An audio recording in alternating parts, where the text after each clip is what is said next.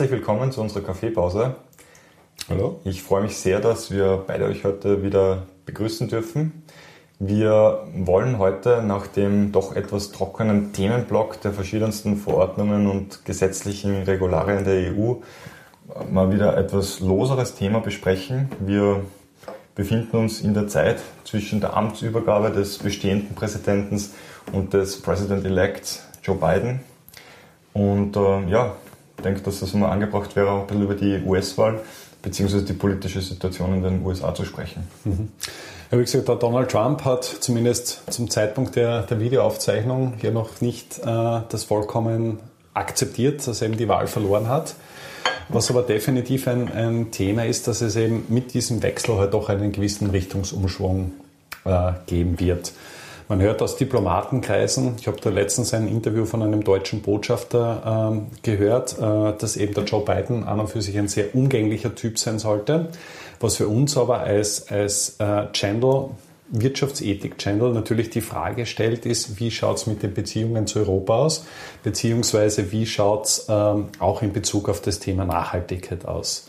Donald Trump hat ja in einer der letzten äh, Aktionen äh, seiner, seiner noch Amtszeit oder seiner ersten Amtszeit ja auch das äh, Pariser Klimaabkommen gekündigt. Genau. Und äh, die Frage stellt sich jetzt natürlich, äh, wie geht es da weiter? Macht es jetzt Sinn, wenn die USA als eigentlich der größte CO2-Verursacher der letzten 50 Jahre aus dem Klimaabkommen aussteigt, ob das US ob das äh, Klimaabkommen, das Paris-Abkommen der Vereinten Nationen überhaupt noch Sinn macht. Und Joe Biden hat diesbezüglich ja schon äh, Tendenzen andeuten lassen, dass man eben bei diesem, dass man eben von diesem Austritt aus dem Kyoto-Protokoll eben zurücktreten möchte. Ja, ich bin beeindruckt, wie zuversichtlich du bist, dass das alles tatsächlich so stattfinden wird, wie es jetzt momentan in den Medien auch angekündigt ist. Ich denke, dass das letzte Wort da noch nicht gesprochen ist. Ähm, wir werden auch gleich wieder darüber weitersprechen, was du schon angedeutet hast, aber die Veränderungen, die jetzt anstehen, die sind dann zu antizipieren, wenn wirklich Joe Biden dann auch am 20. Jänner, glaube ich, ins Weiße Haus ja, einzieht. Richtig. Und ich will mich gar nicht auf Spekulationen einlassen, ob die Demokraten da betrogen haben oder nicht, das ist mir eigentlich egal. Aber was ich schon mit einer sehr, sehr deutlichen mit einem sehr deutlichen Selbstbewusstsein sagen kann, ist, ich kann mir nicht vorstellen, dass Donald Trump freiwillig auszieht. Das, das zeichnet sich ja dann auch bei der, bei der Amtsübergabe ab, oder? Man sich vorstellt, dass man jetzt in, im Beraterjob äh, von Joe Biden äh, tätig ist, ist wahrscheinlich relativ schwer, äh, von einer geordneten Übergabe zu sprechen. Zumindest ja, das, was man die, die ersten Wochen äh, seit, seit Ende der Wahl äh, sehen kann. Ja, und es, es ist jetzt schon für mich auch ein bisschen die Frage, was bis dorthin noch stattfinden wird. Ich meine, wir sind immer noch in der Corona-Krise in Österreich, äh, haben jetzt gerade den harten Lockdown und äh, die Stimmung ist aufgeheizt. Es gab ja etliche Randale auch mit den Black Lives Matter Demos und so weiter in den USA. Die Stimmung ist aufgeheizt, die Leute sind extrem polarisiert und äh, ich sage jetzt mal bis Mitte Jänner muss man sicher noch mal abwarten, ob das dort eskaliert oder nicht. Wobei, und das muss ich schon sagen, ich davon ausgehe, dass da nicht wirklich viel passieren wird, dass früher oder später dann einfach die Raison einziehen wird und dass auch die, ja, die demokratischen, der demokratische Apparat der Vereinigten Staaten zu greifen beginnt und dann diese Übergabe in irgendeiner Form stattfindet. Ja, na, das wird definitiv, definitiv ich, stattfinden. Ich gehe davon aus, ja.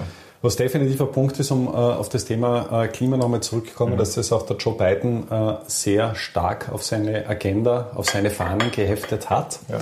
Und äh, dass eben mit, diesem, mit dieser Wiederratifizierung mhm. des Paris-Abkommens äh, ja, für ihn das eigentlich ein relativ leichter Schritt wäre. Es geht auch darum, dass er sich bereits committed hat, also ähnlich wie die EU bis zum Jahr 2050 äh, den Netto-CO2-Ausstoß auf Null zu reduzieren. Das heißt, das wäre eine, eine Parallele. Und äh, wenn man sich überlegt, also der Joe Biden ist jetzt 77, bei Amtsannahme wird er 78 sein. Also irgendwelche Ziele, die in weiter Ferne liegen, also sprich mit 2050 kann man jetzt unter Anführungszeichen relativ locker äh, abholen. Ja, er ist, Sleepy Joe hat ihn der Trump immer genannt. Genau so ist das es. Das trifft eigentlich ganz gut. Ähm, aber ich habe damals, wie Trump gewählt wurde, ich glaube es war im Jahr 2017 danach, also einige Monate, Monate nach äh, der Wahl von Trump, äh, war ich bei einer Veranstaltung in Frankfurt, wo Jeb Bush zu Gast war. Und äh, Jeb Bush wurde dann eingeleitet und äh, der Moderator hat dann suffisant gesagt, es alle Fragen sind erlaubt, bis auf eine, und zwar alles, was mit Trump zu tun hat. Darüber will er nicht sprechen, aber ähm, er hat dann von sich aus auch ähm, kurz da ein bisschen aus dem Nähkästchen geplaudert und gesagt, dass es selbst bei Trump einfach zwei Welten gibt. Einerseits einmal diese Twitter-Blase, in der er ja doch sehr kreativ und teilweise überraschend kommuniziert. Ähm, auf der anderen Seite hat er, ich glaube, Administration nennen sie es, so eine Art Verwaltungsapparat, der halt arbeitet.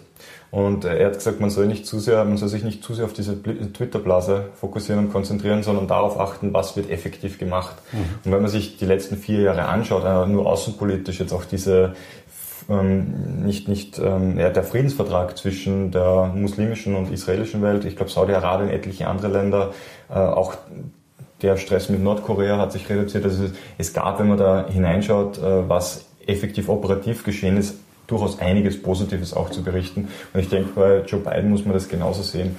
Er ist natürlich der, der die Stimmung des Klima vorgibt, sozusagen, äh, in der Regierung, aber Klima im weitesten Sinne. Klima im weitesten Sinne, absolut, ja.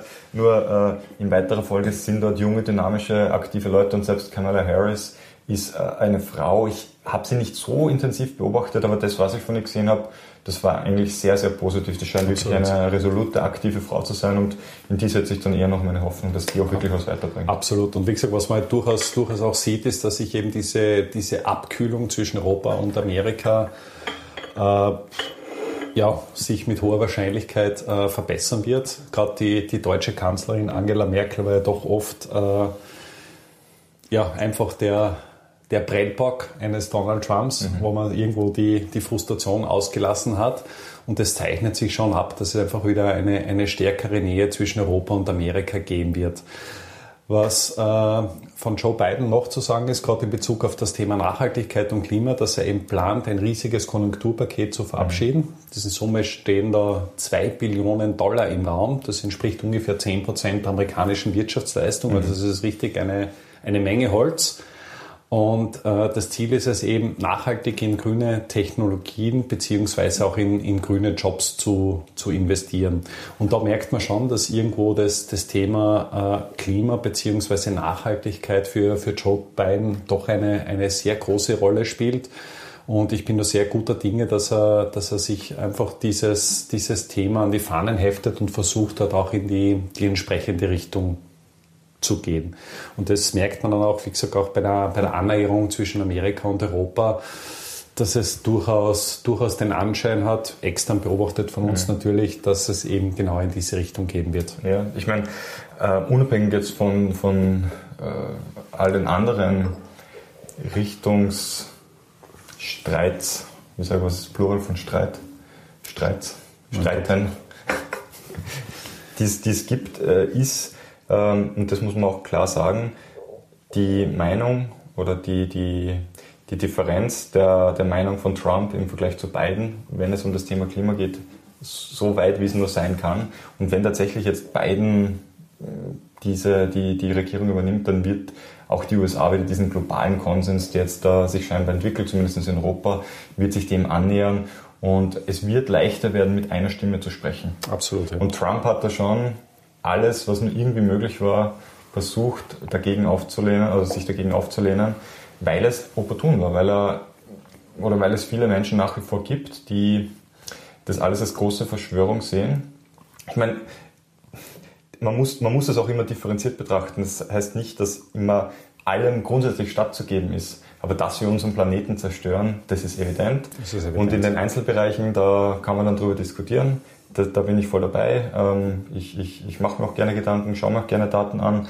Aber im Endeffekt können wir als, äh, als, als, Menschheit nur was erreichen, wenn wir geeint auftreten. Das ist ganz klar. Na, vollkommen klar. Und, und Trump hat da tendenziell doch eher gespalten. Absolut. Und gerade so als, als Insellösung, gerade mhm. weil das Klima ist. Also wie gesagt, ich habe es gerade letztens wieder gesehen. Also die, die USA ist mit Abstand der größte CO2-Verursacher der letzten 40 Jahre. In den äh, letzten Jahren haben gerade China bzw. andere asiatische Länder zwar mhm. massiv aufgeholt, Aber es macht jetzt wenig Sinn, wenn man jetzt sagt, äh, man schließt eigentlich den, den größten Verursacher aus und hofft einfach, dass man mit, mit gewissen Insellösungen mhm. am Ende des Tages äh, zum Ziel kommt. Ist natürlich alles besser als nichts, aber, aber in Summe wird es, glaube ich, nur, nur dann erfolgreich sein, wenn man eine dementsprechend große äh, Schwungmasse zusammenbringt. Ja. Die Märkte haben positiv reagiert. Das war auch spannend. Also es war eigentlich ähnlich wie vor vier Jahren. Da hat es geheißen, wenn Trump gewinnt, dann wird es ein Massaker geben an den Märkten. Und wir haben vier Jahre de facto mhm. einen geraden Strich nach oben gesehen. Und bei beiden, oder beziehungsweise was auch angekündigt war, das äh, Worst-Case-Szenario ist, wenn bis wenige Zeit nach der Wahl noch nicht klar ist, wer gewonnen hat und teilweise diese Swing States so knapp ausfallen, dass dann noch potenziell dann auch noch Gerichtsverfahren äh, anhängig sein können. Und genau in dem Szenario befinden wir uns jetzt eigentlich. Das war quasi der Worst Case, der von BlackRock auch äh, prognostiziert wurde für die Märkte. Und trotzdem, Absolut. ich glaube, besser jetzt nicht laufen können. Ja. Nein, überhaupt nicht. Und wie gesagt, es ist einfach ein neuer, ein neuer frischer Wind. Mhm. Und äh, für die Finanzmärkte ist es vor allem wichtig, dass man gewisse Klarheit hat. Positiv hat ja auch noch erwirkt, das ganze Impfstoffthema mit dem Covid-Impfstoff, mhm. der an und für sich auch relativ zeitnah nach der Wahl ja, einfach einmal publiziert worden ist, wo mhm. man auch einmal einen richtigen Schub nach oben gesehen hat bei den Märkten. Und jetzt wird man dann eh sehen, in, in welche Richtung das geht. Europa befindet sich ja wieder im, im nächsten Shutdown, also einen zweiten harten Shutdown. Und die ohnehin schon düsteren Wirtschaftsprognosen für 2020 werden jetzt in, mit diesem Umfeld dann, glaube mit an Sicherheit grenzender Wahrscheinlichkeit nicht halten und in Zukunft weiter nach unten revidiert werden müssen. Ja. Wir sind de facto, sage ich jetzt mal, was das Thema betrifft, heute am Ende der Sendung angekommen. Ich Absolut. möchte einen Appell der deutschen Bundesregierung noch kurz erwähnen und möchte Sie herzlich einladen, die Weihnachtsfeiertage zu genießen und äh, also die Weihnachtsfeiertage, die, die Dezemberwochen, die Adventzeit. Ich wollte gerade sagen, Weihnachten kommen, haben wir erst. Absolut, die kommenden, die kommenden, ich, für mich beginnt Weihnachten immer am 1. Dezember. Okay.